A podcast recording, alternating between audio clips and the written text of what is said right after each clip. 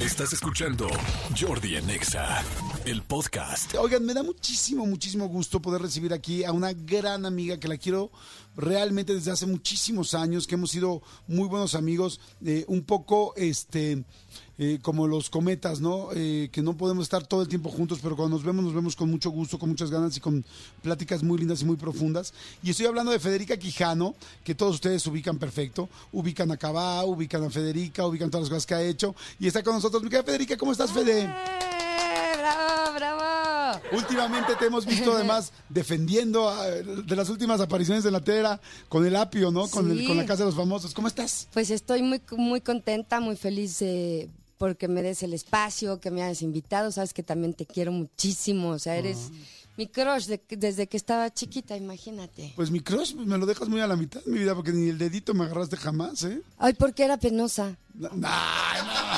O sea, era muy penosa, Oye, obvio. yo me hubiera dejado ir, pero de frente, ¿eh?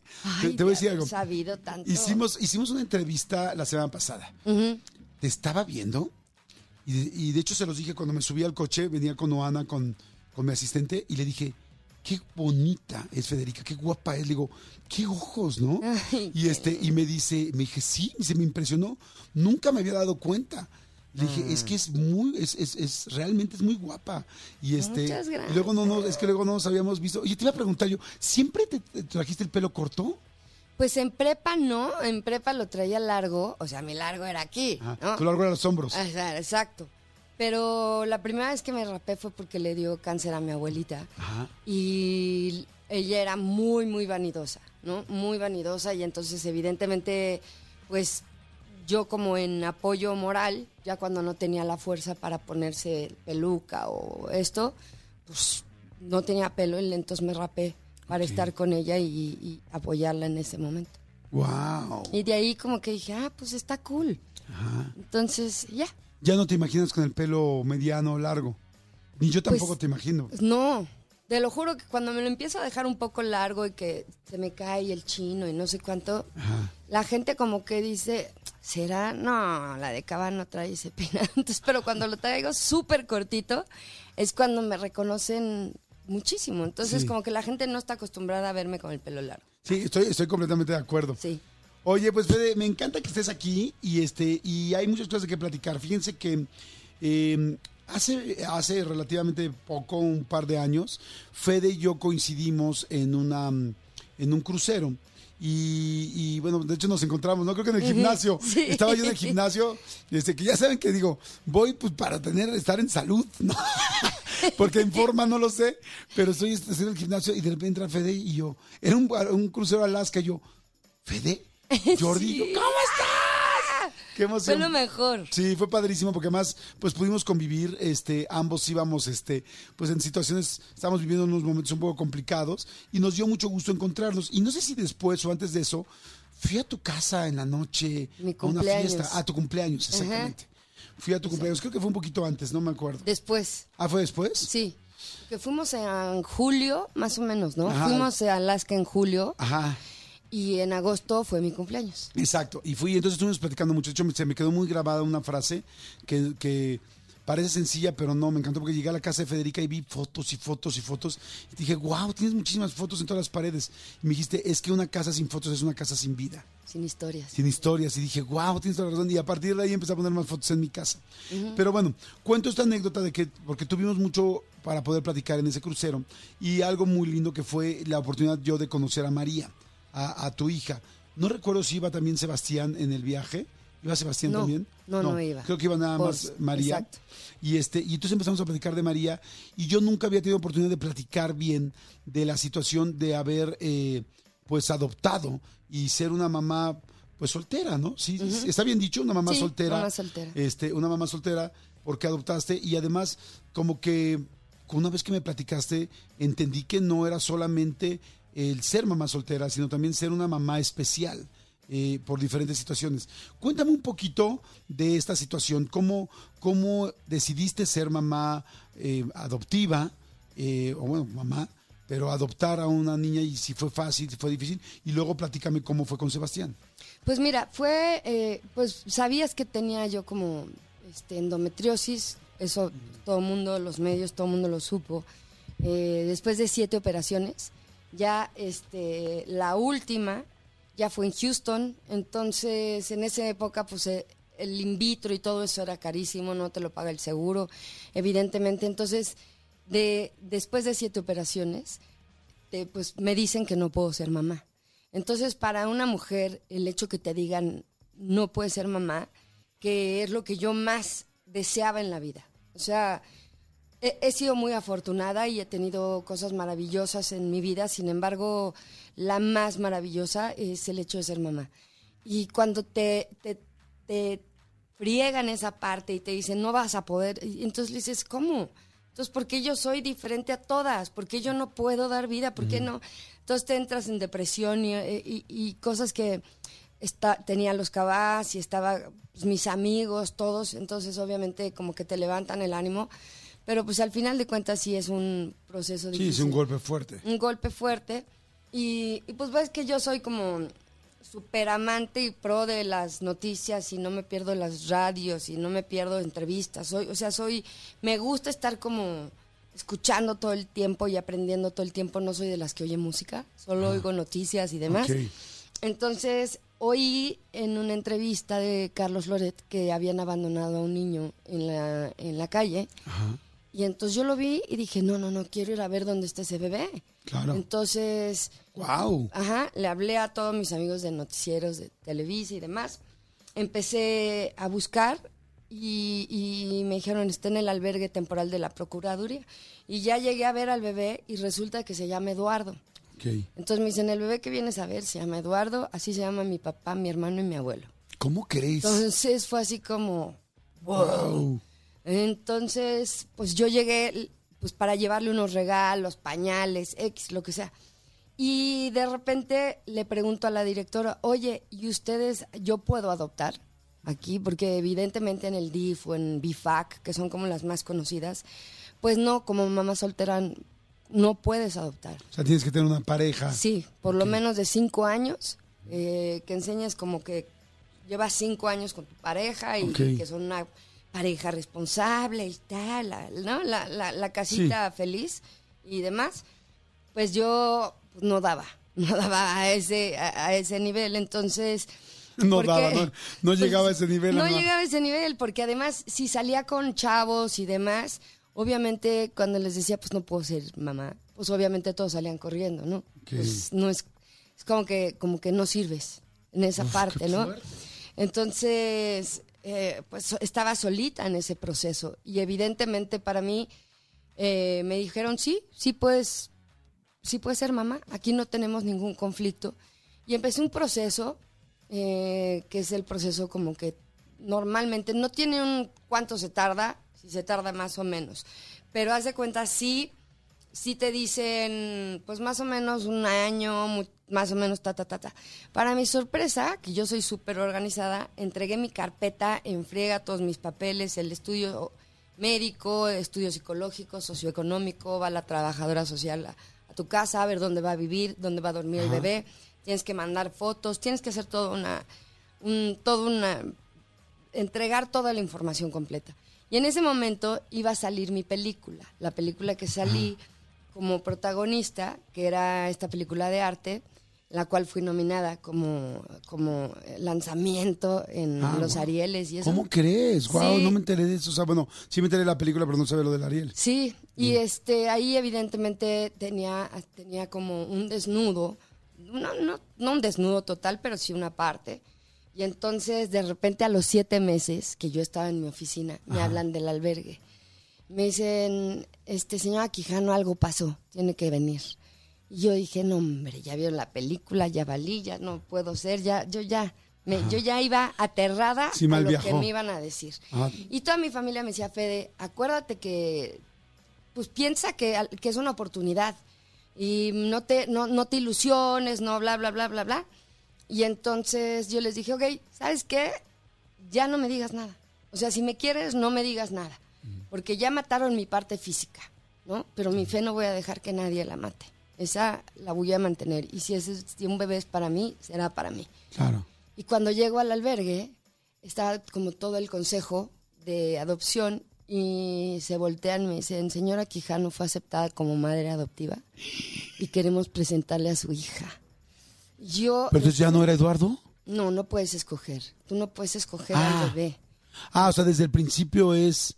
Tú no, ajá, exactamente. Tú no llego, ya yo quiero Eduardo. Pues no estás en una tienda de, Sí. ah, yo quiero este que güerito Claro. de ojo. Pues no, hacen estudios genéticos, te hacen estudios para ver con qué bebé puede ser más, Ajá, ¿me más compatible, ajá. Y además en ese entonces tiraban 35 bebés a la calle en solo en la Ciudad de México No es cierto. por semana. No es por cierto, semana. Habían tres bebés en cuneros por cada cuna.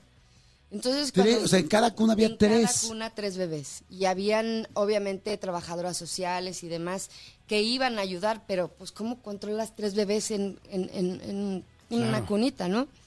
Entonces, este, la verdad es cuando me dicen, queremos presentarle a su hija, ups, le hablé a mi mamá así de, "Ma, no manches, no manches", pero yo lloraba de emoción.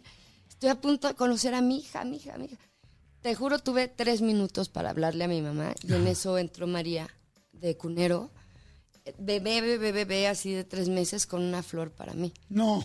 Y entonces se voltean y todos me dicen, señora... Con una flor sea, se la pusieron porque estaba muy chiquita Obviamente, todavía. se la pusieron en sus manitas y te, te juro que traía el pelo así verde, blanca, con unas ojeras, la pobre, así toda una cosita con unos ojos, la veías con los ojitos tristes. Y es cuando se acercan, me dicen, ¿aceptas esta bebé como tu hija? Yo lloraba como loca y decía, es la bebé más hermosa que he visto en la vida. Y entonces en ese momento se sale todos y te dejan con tu hija. Y entonces nos juramos amor eterno. Yo le dije, mi amor, te va a cuidar toda mi vida y vas a ser... Entonces en ese momento cambió mi vida para siempre, de una manera increíble. Salí de ahí y pues me acuerdo que llevé a María con los cabás, todos los cabás la querían conocer y, y todos, eh, entonces evidentemente esperaba en la noche porque me dijeron se va a desper- despertar cada dos horas. Y yo con mamila ya lista, pañal, fórmula, así de ta, ta, ta, ta, ta, ta, ta, ta. Y de repente veía que no se despertaba. Y yo así, María, ya sabes que te da miedo de todo. Sí, sí, sí, Entonces, mamá la primeriza. y la otra así como... "Ah". Pero yo creo que muy en el fondo no se despertó en toda la noche. Yo creo que ella también como que Descansó. como que dijo, ya llegué a mi casa. Wow. Llegué a mi hogar y, el primer día para nada. Durmió, durmió. Y, y pues ya después, este, ya los demás días ya le valió, ¿no? Pero en ese momento como que dijo, ya llegué, ya estoy en mi casa y, y, y María fue el mejor regalo que, que el Diosito, que la vida, me- es lo mejor que, lo mejor de mi vida ha sido María. ¿Cuántos años tiene ahora? 17. Wow. Es insoportable, ¿no? Oye, y este, eh, y, y después eh, llega a tu vida eh, Sebastián. Sebastián, eh, pero Sebastián llega con una condición. ¿Cómo fue esto? Mira, vale la pena decir que, por ejemplo, fui de la, la primera mujer este, soltera en adoptar en el ¿qué? país. ¿Ah, sí? Entonces, Wow. pues dejas un antecedente Ajá. de que tú lo lograste, que entonces todos pueden lograrlo, ¿no? Eh, hice muchas cosas por el albergue, empecé a llevar artistas, trabajaba aquí en Televisa, les llevaba Atrévete a Soñar, les llevaba a Dana Paola, les llevaba, o sea, todos a los niños, ¿no? Juguetes, eh, en fin, les leía cuentos. Y yo vi cuando llegó Sebastián al albergue. A diferencia de María, a Sebastián lo tiraron en la basura. Estuvo tres días en la basura, eh, mordido por cucarachas, con neumonía, descalcificado, rinitis, todo. Entonces, eh, Sebastián estuvo 20, 20 días en el hospital, pues luchando por vivir, ¿no? Y, y lo logró. Y de ahí lo llevaron al albergue. En, ahí estuvo un año cinco meses, porque por las condiciones en las que estaba, pues evidentemente tenían que cuidar a los demás. Y yo lo vi cuando llegó. Y peleé por él, peleé por él hasta la muerte, porque dije, él es mi hijo. O sea, desde que lo vi, es, este es mi bebé, este es mi hijo. Y pues evidentemente empezó el consejo y como te digo, no puedes escoger. Claro. Y ya estaba asignada una familia. Entonces, yo dije, mira, vuelvo a ponerme en las manos. Si es para mí, será ser. para mí.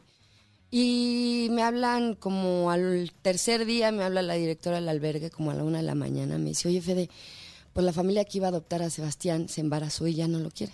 Ok. Entonces puedes ir por Sebastián. Y tú, wow. Y me fui feliz, este, obviamente eh, fue más rápido en un mes porque pues metí todos mis Claro. documentos y demás y de, de repente nos volvimos una familia increíble, éramos como una cajita feliz. Ajá. y este y Sebastián estaba normal, era cantaba, bailaba, defendía a su hermana, me todavía tengo videos de Sebastián de chiquito que todavía no me atrevo a ver, pero mm, pero sí es como o sea, estaba tan, tan, era tan cariñoso, tan amoroso, tan... eh, otro bebé. Y mm, hasta ya se me van a salir mis lagrimitas, pero Mm. este, mm, a los tres años lo perdí. De un día a otro. ¿Qué pasó? No, no sé, la verdad es que son cosas que no te esperas. No, no. Es como. Tu hijo deja de hablar. Sebastián dejó de hablar, dejó de verme los ojos, empezó a pegarse, dejó de caminar. Y no estás preparada como mamá para, para enfrentarte a algo así. Y no, no, no tienes las herramientas no tenía el apoyo de nadie. Este fue muy, muy, muy difícil para mí. Muy. Este, tratar de entender por qué me había pasado a mí. Y, y, y dentro de todo eso, después aprendes que tengo una conferencia que se llama ¿Por qué, por qué a mí? ¿No? Ajá. eh, que me aconsejó mucho Lalo. Y después de años, Sebastián tiene hoy 16 años, después de años, dices, ¿por qué a mí? Pues porque tengo el amor para amarlo, Ajá. tengo el poder para protegerlo, tengo las garras para defenderlo y tengo toda la fuerza para sacarlo adelante. Entonces, pero, ¿cómo fue esos momentos? Yo creo que es un dolor con el que nunca, nunca dejas de, nunca te dejas, Dejas de doler. Y pues de repente llegas con un doctor y te dice, tu hijo solo va a guardar clavitos en una cajita y no va a hacer nada, nada más. Y Porque ahí lo diagnosticaron con autismo, ¿no? lo diagnosticaron. Lo diagnosticaron, le fueron muchos diagnósticos. El último fue, sí, autismo, este, pero tiene memoria a corto plazo. Em, no tiene saciedad, no se acuerda de, de las cosas, no se acuerda de las personas. En fin, em, para mí enseñarle a ¿Se caminar. acuerda, de, ¿Se acuerda de su familia, de ustedes? ¿O por momentos puede olvidarlos? de María, a María la ama y la respeta desde siempre. A mí también, evidentemente, a veces me dice el nombre de la nana, ¿no? Me dice, Jessie, le dije, soy tu mamá. Y mira que tu trabajo me ha costado, cabrón. ¿no? Entonces, mami, mami. Entonces, sí, tiene, habla muchísimo, pero te repite todo lo que dice en una película, ¿no? Si está enojado, saca Toy Story y te dice, eres un juguete, tú no sabes volar. Y de repente a los, cuando cumplió nueve años, fue lo peor de, del mundo, porque mm, le empezaron a dar ataques de, agresión, pero agresión a él mismo. Y entonces de repente ves cómo se arranca la ropa, cómo se empieza a arrancar el pelo y mm, empieza a pegarse. Y tú como mamá lo agarras mi amor, no te pegues, ¿cómo? O sea, se quería aventar de la ventana y de repente llegas de la oficina y ves que tu hijo se quiere aventar. Son cosas que no te imaginas más que en una película. de. Claro. Y mm, muy, muy, muy complicado. Yo, yo la verdad te agradezco mucho, Fede, abrir tu corazón así. Eh, me quedo sin palabras porque no sé qué, cómo reconfortar o qué decir en una situación donde sé que hay tanto dolor, pero lo que sí puedo decir es felicidades. O sea, felicidades por lo que has hecho, felicidades por lo, porque ese niño, porque Sebastián está aquí gracias a ti, porque ese niño puede ser que su cerebro o su, su mente tenga una situación de corto plazo, o puede ser que de repente pase momentos de olvidarse o complicados, pero hay algo más allá que la parte cerebral y es el alma. y su alma te está viendo todo el tiempo. O sea, el alma no se enferma, el alma no tiene corta memoria a corto plazo, el alma está viendo todo lo que está sucediendo. Y, me queda muy claro lo que dijiste, que, que si tú eh, tuviste esta situación, es porque tú le podías con ella y porque tú lo ibas a sacar adelante, porque yo sí, desde que te conozco, mi querida Fede, has sido una mujer líder, ha sido una mujer aguerrida, ha sido una mujer que consigue lo que quiere, ha sido una mujer organizada. Lo platicábamos el otro día con los cabás, porque además no es ninguna, no, no es ningún secreto. O sea, tú organizaste el grupo, hiciste muchas cosas que por que hoy este grupo de 30 años sigue ahí y sigue triunfando y hoy tu familia sigue triunfando. No quizá no sea eh, en el formato de la cajita feliz que vimos todos, pero quizá tu cajita es mucho más feliz que la de muchos otros lugares donde las cosas están o parecen pues más comunes, pero no lo son así. Es, cada quien tenemos diferentes circunstancias y, y, yo siempre te he visto así, echada para adelante, aguerrida, trabajando, trabajando mucho con estas comunidades a partir de, de que tuviste a Sebastián, empezaste a trabajar mucho con el autismo, eh, con las comunidades, cuando pudiste adoptar a María. Eh, no sabía que había sido la primera mujer en, poder adoptar tú como una persona soltera en este país y eso ayudando a mucha gente más. Entonces, sí he visto como todo esto... Eh, siempre en ti, ¿no? Siempre esa garra y siempre esos, esos pantalones y esa fuerza, porque ya pantalones ya, ya, sobra la palabra, creo, y más ahora, sino más bien esa fuerza interna y externa que siempre has tenido. Y ahora me, llamó mucho la atención eh, saber, bueno, ya eres diputada federal. Sí. Ya eres diputada ya desde hace, ¿cuánto tiempo? El 21 entramos. Ajá.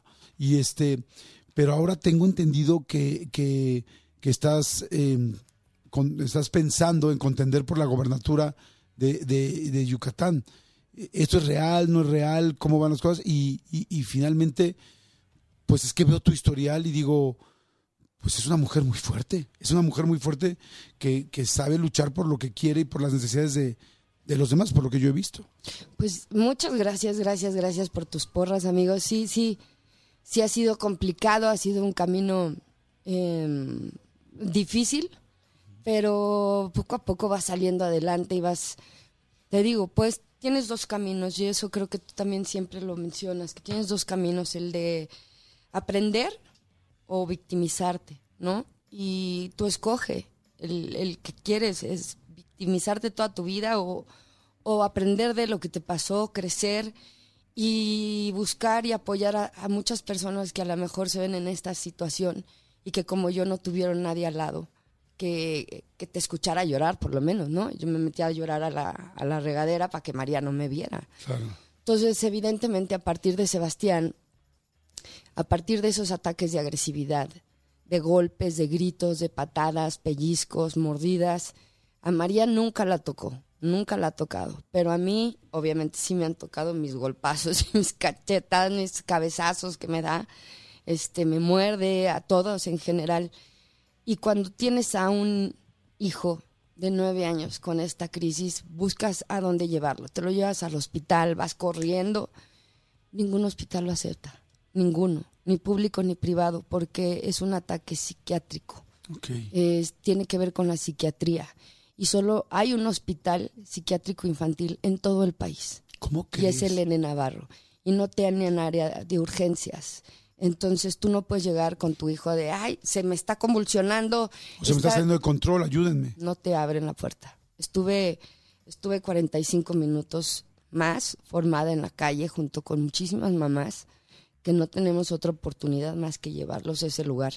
El otro lugar que existe es el Hospital Militar, que es el Psiquiátrico Infantil Militar, que está espectacular, pero ninguno somos militares. ¿Sí me explico? Sí, la, menos. El 99% no somos militares. Entonces, no tenemos opciones. Y yo, viendo toda esta parte, eh, más allá de todo, de repente te sacan de los restaurantes porque tu hijo está haciendo una crisis del cine, del centro comercial. Y más allá de todo, me grababan. Me grababan y me decían, te vamos a acusar con el TV Notas y te vamos a acusar de que estás haciendo era una persecución y era un bullying en general para mí, para María, en la escuela, eh, que por eso salimos corriendo de acá y nos fuimos a, Mérida. Y ahí encontré como que la paz, mi hijo encontró un lugar en donde sea, fuera aceptado. Em, dejaron de bulearme, porque además, inclusive una vecina acá, cuando yo trabajaba en Televisa, este, fue y me acusó con el DIF de que maltrataba a mis hijos porque oía gritar a mi hijo. Entonces, más allá de acercarse y tocarme la puerta, oye vecina, ¿estás bien? ¿Necesitas algo? Me fue y me acusó. Entonces tuve que pelear por mis hijos. Eh, los tuve que llevar, los tuve que, los encueraron para tomarles fotos a ver si tenían golpes que yo les hubiera dado. Entonces todas esas partes no te las mereces. Como mamá, ni mis hijos se lo merecen. Claro. Entonces fue cuando decidí hacer mi activismo y salir de, mi zona de confort y buscar oportunidades. ¿Y qué más? Pues evidentemente mi partido. Mi partido, el Partido Verde, fue el que me dio la oportunidad, me buscó y yo le dije dos condiciones. Yo voy por la bandera que traigo, que es evidentemente mi hijo y los grupos vulnerables, todos en general los animales, eh, los adultos mayores, la comunidad LGBT, plus, más, eh, enfermedad, la salud mental. Y lo logré, lo logré. Entré a Cámara, eh, soy secretaria de la Comisión de Cultura y Cinematografía, soy integrante de la Comisión de Grupos Vulnerables, que por primera vez en la Cámara de Diputados, 89 años después, logro abrir la subcomisión de Autismo y Salud Mental. ¡Wow! Empecé a sacar iniciativas importantes en favor de la discapacidad, empecé a lograr y empezaron a pasar mis iniciativas, mis puntos de acuerdo. Y trabajé para Yucatán, evidentemente me fui, te, te metes en esta burbuja de la ciudad de Mérida, que es hermosa, pero vives ahí encerrada. Y entonces cuando entré como diputada, que esa fue otra de mis condiciones, quiero ir por Yucatán, que me ha dado tanto. Desde Cabá, el nombre de Cabá viene de ahí las ruinas de Cabá están en la ruta PUC y evidentemente pues cumplieron, hicieron mis sueños realidad con Cabá. Entonces hoy yo les estoy en, deuda y por esa fue mi condición, ir por Yucatán y defender a los yucatecos. ¿Ya, ya eres candidata o todavía no? No, eh, no está, no es, no es correcto la forma en la que lo mencionas, este, pero estamos ya en el camino. Soy la carta fuerte del partido del Partido Verde y, la verdad estoy trabajando muchísimo. Ya recorrí más del 70-80% del estado en mi primer año, no ahorita en campaña, que todos están en campaña y que, que llegan y solo te piden el voto cuando lo necesitan y no se aparecen nunca más. Esos políticos no soy yo. Entonces tú me conoces más que nadie. Y cuando yo me comprometo y digo voy a hacer esto, dejo el alma, dejo el corazón en cada de las cosas que me importan. Y ahorita, eh, ahora sí que mm, soy, eh, quiero ser esa persona de hacer eh, nueva política, de hacer una política aliada junto con los, con los ciudadanía, con la gente, en vez de que llegan los políticos, el poder se les sube, imposible hablar con ellos, imposible. Pides una audiencia, no, no, no dan audiencias. ¿Cómo? O sea, Sí, me explico. Yo quiero hacer ese, esa diferencia. No me interesa el poder, no me interesa el, dinero, no me interesa el hueso. Me interesan las causas justas porque yo las vivo todos los días. Wow, la verdad es que está interesantísimo conocerte en esa línea. Si bien, si bien te conocemos en la parte artística, pues digo, yo sí tengo la oportunidad de conocer esas historias, ¿no? Y hoy, al igual que que tú se me salen las lágrimas porque sé lo difícil que es ser papá y no me quiero imaginar lo difícil que es una situación donde es, si ya es difícil ser padre, eh, ahora imagínate soltera, ahora imagínate con, ciertas situaciones como lo que me decías del autismo de Sebastián, pues, tú sabes lo que es estar ahí. Entonces, eh, y, y aunado evidentemente a tu forma de ser, a tu régimen, a cómo te comportas, a tu disciplina, eh, pues me hace sentido, ¿no? Y, y, pues bueno, me da mucho gusto que estés que estés atrás de esto. Eh, espero que, que pues, se te vaya muy bien. Siempre siempre cuando uno platica con alguien con aspiración política, eh, pues son tantas opciones, tanta gente, tantas, tantos intereses, de repente a la mala, tantas opciones a la buena, que lo que queremos es lo mejor, ¿no? Lo mejor para todos, lo mejor para la gente. Y, me hace mucho sentido lo que estás diciendo, porque, porque pues bueno, luchar por algo que sabes que es, que todos los días lo vives, que lo has vivido 17 años y que aquí sigues y sigues en esa búsqueda este, y en ese encontrar, eh, pues me hace, me hace mucho sentido. Así es que, Fede, te deseo mucha suerte en todo lo que, en todo lo que te propones, eh, en la parte política, en la parte comercial, en la parte personal, en la parte como mamá, en la parte como amiga, en la parte como ser humano, como persona, en todo sabes que, que, que te deseo la mejor de las suertes, con todo mi cariño, y pues bueno, que, que las cosas, te voy a decir algo que me lo repetiste dos veces en la entrevista, y es que la vida, si es para ti, va a ser. Exactamente. Es- y si es lo que tiene que ser, va a ser. Pero lo que sí estoy seguro es que si, que si eres tú, eh, vas a poder ayudar a mucha gente que de repente no, visualiza- no, no visualizamos esto. Ahorita que me platicabas de la situación de la casa, de los niños, de tal. Dices, wow, o sea, cuántas cosas hay en las que no pienso, cuántas cosas están pasando en otras casas que yo no lo sé y, y- tú sí lo sabes. Así es que me da mucho gusto que, que tengas esa conciencia y que tengas ese trabajo. Pues te deseo mucha suerte y gracias, Fede, gracias por abrirte y dejarme conocerte. eh, digo, yo te digo conocer una parte, pero a la gente un poco más de lo que se vive todos los días. ¿no? Al contrario, muy- muchas gracias a ti, amigo. Eres lo máximo del mundo. Te adoro. Gracias, obviamente, Cris, a todo tu equipo, a todas las personas que están escuchando. Y siempre hablar de política es como hablar de tabús, ya sabes, de no se puede decir, no se puede hablar. Porque estamos cansados. Estamos cansados, estamos hartos. Y entonces ya es como, ya, estamos hartos. Entonces, si estamos hartos, dejemos que lleguen personas nuevas, que, que somos capaces y que muchos dicen que no tengo experiencia política. Pues llevo 20 años, pero en la parte de atrás, trabajando tras bambalinas en proyectos grandes. Pero mm, lo que siempre les digo es, mi escuela fue Cabá y fue trabajar en equipo, fue no pasar encima de, encima de mis compañeros para sobresalir, fue respetar el trabajo y los escenarios, el chiquito, el grande, el más grande. Esa es mi escuela y con esa creo que podemos hacer cambios importantes. Solo es cosita que nos den oportunidad. Buenísimo. gracias. Pues al contrario, ahí está eh, Federica Quijano. Este, gracias, Fede, muchas gracias por haber venido, por platicar tan, tan interesante. Y estoy seguro que a mucha gente le quedó mucha información y mucha gente le ha de haber tocado también situaciones que está viviendo en su casa o en su vida. Así es que gracias, gracias. Gracias a toda la gente que está mandando comentarios, a toda la gente que está mandando comentarios en el WhatsApp. Muchas, muchas gracias. Ahorita con mucho gusto se los paso a Fede. Y bueno, seguimos aquí en Jordi Nexa. No se me muevan. Escúchanos en vivo de lunes a viernes a las 10 de la mañana en Exa FM 104.9.